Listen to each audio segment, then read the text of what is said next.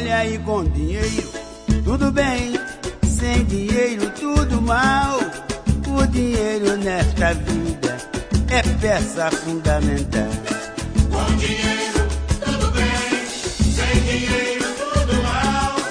O dinheiro nesta vida é peça fundamental. Quando eu estou com dinheiro, sou o melhor homem do mundo. Mas se eu não tenho trocado, não presto, sou vagabundo e dinheiro. Seja bem-vindo ao podcast, o podcast do Clube do Pai Rico.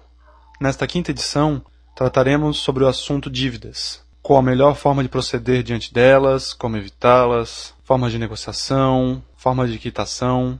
Bom, antes de mais nada, o mais interessante em relação às dívidas é que nós evitemos elas. Normalmente uma dívida só é contraída quando alguma coisa deu errada, quando alguma coisa fugiu do padrão. Uma boa forma de evitar as dívidas é usando o controle de fluxo de caixa que já foi tratado em um podcast anterior. De que forma que ele vai ajudar? Através do planejamento que é feito para ter o controle do fluxo de caixa, você poderá visualizar como será os seus como serão os seus gastos nos próximos meses ou até no, no ano inteiro. Então, desse, desse jeito, você poderá ter uma ideia de quando os gastos que consideramos às vezes inesperados acontecerão. Dessa forma, você poderá já planejar e fazer a reserva de caixa necessária para pagar esses valores no momento em que eles ocorrerem, evitando dessa forma contrair uma dívida para pagar ou até mesmo evitando atrasar o pagamento e tendo que pagar multa. Uma outra forma de evitar o endividamento é fugindo das compras desnecessárias. São compras que normalmente podem ser planejadas mas acabamos fazendo no desespero, no, partindo no emocional para fazer essa compra. Ah, uma calça de mil reais, um celular de três mil reais. É uma, aquele tipo de compra de, de impulso, onde você não usa muito a razão para fazer a compra. Então você acaba fazendo um parcelamento grande, às vezes até um financiamento no caso de um carro, por exemplo, e não tem a necessidade de fazer isso.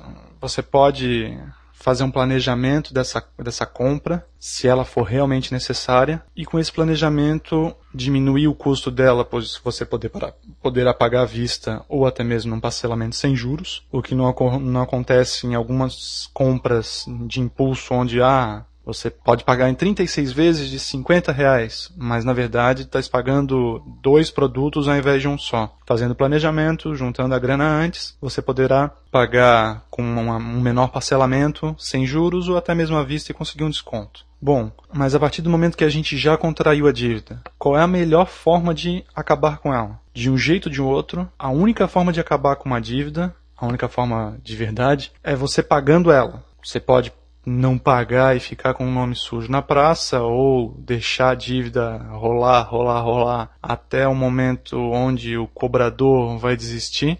Existem casos de bancos que dependendo do valor da dívida isso acontece. O custo da o custo do processo para recuperar o dinheiro é maior do que o próprio empréstimo. Então eles deixam a dívida caducar e acabam não não recorrendo ao pagamento. Mas não leva muito isso em consideração. Leva em consideração que você tem que pagar uma dívida que contraiu. Afinal de contas, quando alguém contrai uma dívida contigo, você quer receber essa, esse dinheiro que foi emprestado. Bom, pagando uma dívida. Em teoria, se você pagou uma se você pegou uma dívida, é porque você está sem dinheiro. Na hora de pagar essa dívida, ou você fez um parcelamento bem grande, onde as, as parcelas dele poderão caber no seu orçamento, ou nos piores casos, que é, acontece bastante, a bola de neve vai ficando tão grande que você não dá conta de pagar as parcelas. Por exemplo, parcela de cartão de crédito. A pessoa vai pagando a, a, o pagamento mínimo, enquanto isso o pesado vai aumentando gigantemente com uma taxa de juros gigante de pelo, de, de pelo menos ou próximo a 10% ao mês, o que acaba no, depois de alguns meses tornando impossível o pagamento da fatura. Outra dívida é a dívida de cheque especial, mas a meu ver a pior mesmo é do cartão de crédito. A pessoa vai comprando em N parcelas e acaba não sentindo no bolso que a dívida está crescendo cada vez mais. Bom, para pagar você vai ter que ter dinheiro. Para ter dinheiro você vai ter que fazer o quê? Só duas coisas são possíveis. Ou aumenta as suas receitas ou diminui os seus gastos. Na realidade, a melhor alternativa é juntar as duas. Aumenta a receita e diminui os gastos ao mesmo tempo, para que dessa forma so sobre mais no final do mês, que ajudará a bater a dívida. Nesse momento, o interessante é que você utilize uma estratégia que eu costumo chamar de economia de guerra. Tudo que é supérfluo tem que ser cortado. Ida a restaurante tem que ser maneirada, se possível, cortada. Uh, compras cortar ao máximo, somente o necessário. Economia mesmo, telefone, diminui a conta, luz diminui a conta, celular diminui a conta. Evita ao máximo os gastos. Tenta economizar o máximo possível. Como se estivesse numa guerra mesmo. Com isso, vai sobrar um pouco mais, vai te permitir abater a dívida e até que ela esteja quitada, essa vai ser a tua melhor estratégia.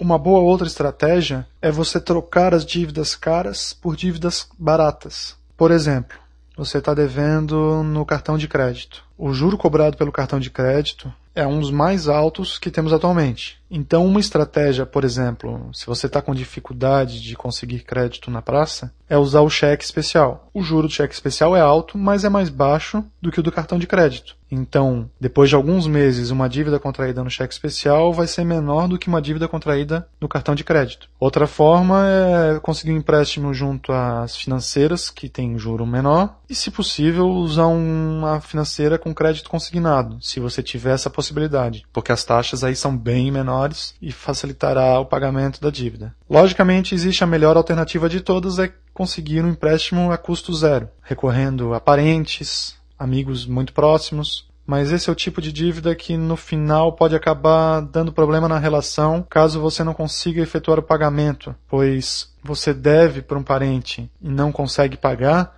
Toda vez que vocês se encontrarem, por melhor que seja a relação de vocês, vai pesar um pouco o clima. Vai sentir um pouco essa, essa dívida com ele. Então, pensa bem na hora dessa de usar essa estratégia, de usar essa saída. Uma boa forma de, de, de pagar uma dívida é negociar a mesma, negociar a forma de pagamento dela, quantas parcelas vão ser feitas para pagar caso seja, por exemplo, uma dívida de cheque especial com o banco, você pode negociar com o seu banco um parcelamento fixo para pagar aquela dívida. Isso é bom porque eles normalmente botam uma taxa de juro um pouco menor do que a cobrada normalmente e você vai saber já certinho quanto vai ter que pagar até o final dela para acabar com ela. Na hora de negociar a dívida, eu não gosto de negociar o valor da dívida. A taxa de juros passada. Eu sempre falo isso porque eu penso no caso quando a gente está investindo dinheiro. Por exemplo, quando você vai investir num fundo de renda fixa, já é acertado no momento onde você faz o depósito a taxa de juros que vai receber por esse empréstimo.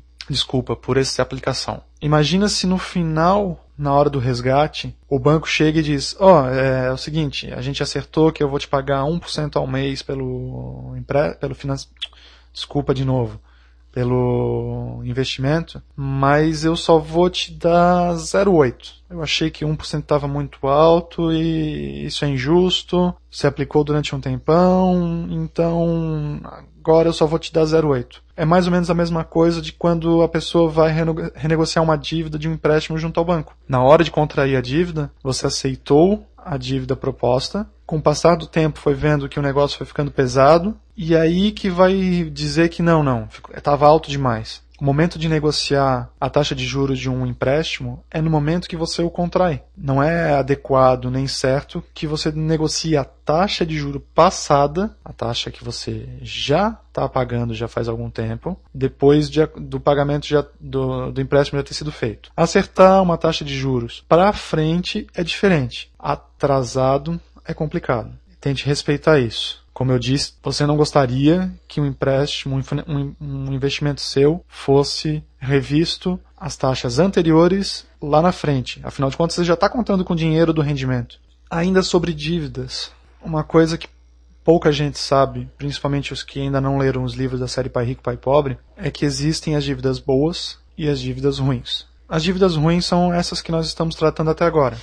São as dívidas que foram contraídas para pagamentos de coisas inesperadas ou que o negócio foi piorando e você não pôde honrar o pagamento, por exemplo, do cartão de crédito. Mas existem as dívidas boas. Mas o que, é dívida boa? A dívida boa é uma dívida que você contrai que vai te trazer dinheiro. Por exemplo, você adquire uma dívida num, numa empresa de crédito, de, de crédito pessoal e ainda tem a chance de ser crédito consignado, onde vai pagar uma taxa de juros bem baixa. Eu não sei o valor que está hoje, mas, por exemplo, 2% ao mês, e usa esse dinheiro no investimento que vai te dar 5% ao mês. Você, depois de um mês, vai poder devolver o dinheiro para financiadora e ainda vai poder ficar com esse rendimento extra que foi os 3% da diferença. Vejam bem, eu não estou indicando que isso seja feito. Cada um deve analisar as suas, as suas possibilidades, as suas chances de investimento, deve ver realmente se o negócio vale a pena, mas a contração de dívidas boas é uma ótima ferramenta para quem deseja atingir a independência financeira, pois você não terá o dinheiro agora para entrar no investimento ou adquirir, por exemplo, um apartamento, mas pode recorrer a um financiamento que vai poder pagar com o rendimento do investimento. Dívidas boas é um ótimo negócio. Pena que a maioria só enxerga e só conhece as dívidas ruins. Existem diversas formas de conseguir o dinheiro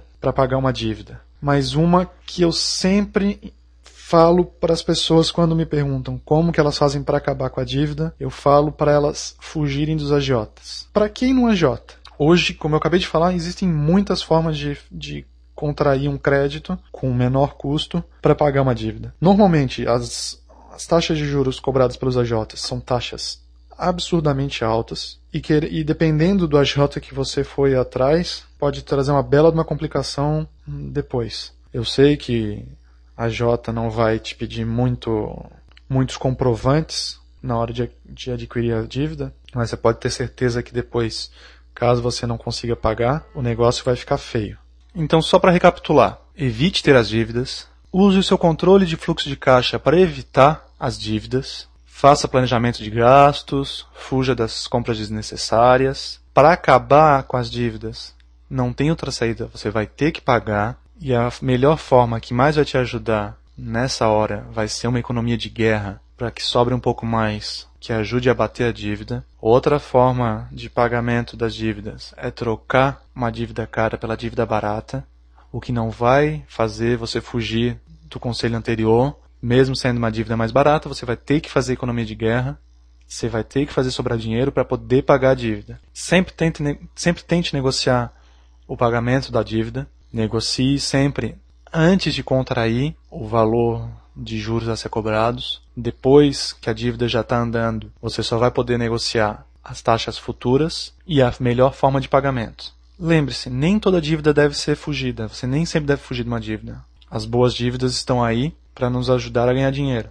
Espero que vocês tenham gostado dessa nossa quinta edição, onde tratamos sobre o assunto dívidas. Aguardo os comentários, críticas e sugestões no e-mail podcast@clubedopairico.com.br. Nos vemos na próxima edição. Um abraço a todos. Tchau, tchau.